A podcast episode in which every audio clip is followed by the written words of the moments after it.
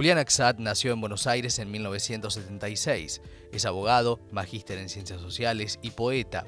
Escribió, entre otros libros de poesía, Peso Formidable, Offshore, Rambó en la CGT, Cuando las gasolineras sean ruinas románticas y Perros del Cosmos. Fue el responsable de la antología interestelaria Cosmos y Ciencia Ficción. Y les contábamos justamente que Julián Axat, como hijo de desaparecidos, eh, se vinculó con la poesía, también con el derecho, a través de la pregunta a su abuela, ¿dónde están mis padres? En el cielo. Eso se vincula con su libro primero, anterior a este, Perros del Cosmos, y de esto nos cuenta en esta parte de la entrevista.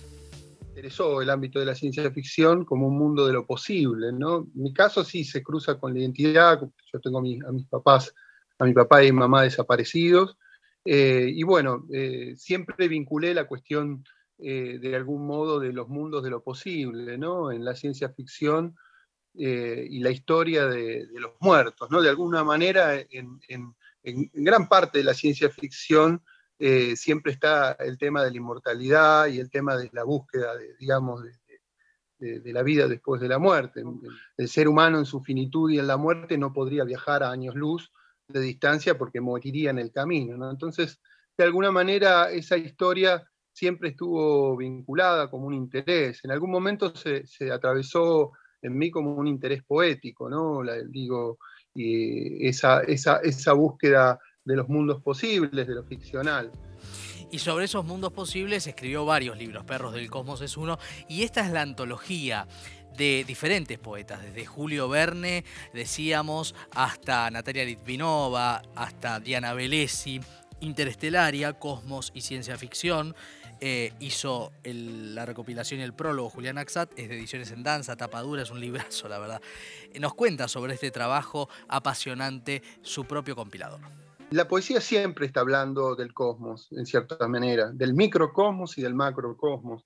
Siempre hay un vínculo entre el poeta y la iluminación, ¿no? Esto lo decía Arthur Rimbaud, digamos, el poeta iluminado es el que está mirando de algún modo o está atravesado por alguna cuestión, eh, eh, digamos, macro, ¿no? Que lo atraviesa en su experiencia y en su mirada, Y en ese sentido, cada uno de los poemas que fui incluyendo eh, en la antología tratan justamente de representar esa mirada, digamos, de, de, la teoría del cosmos, ¿no?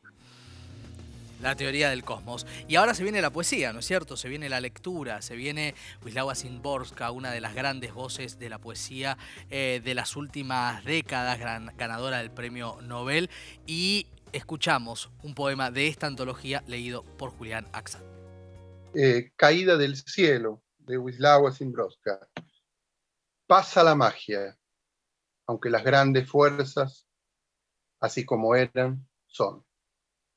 En las noches de agosto no sabe si es una estrella o otra cosa es lo que cae. Y no sabe si es precisamente eso lo que tiene que caer.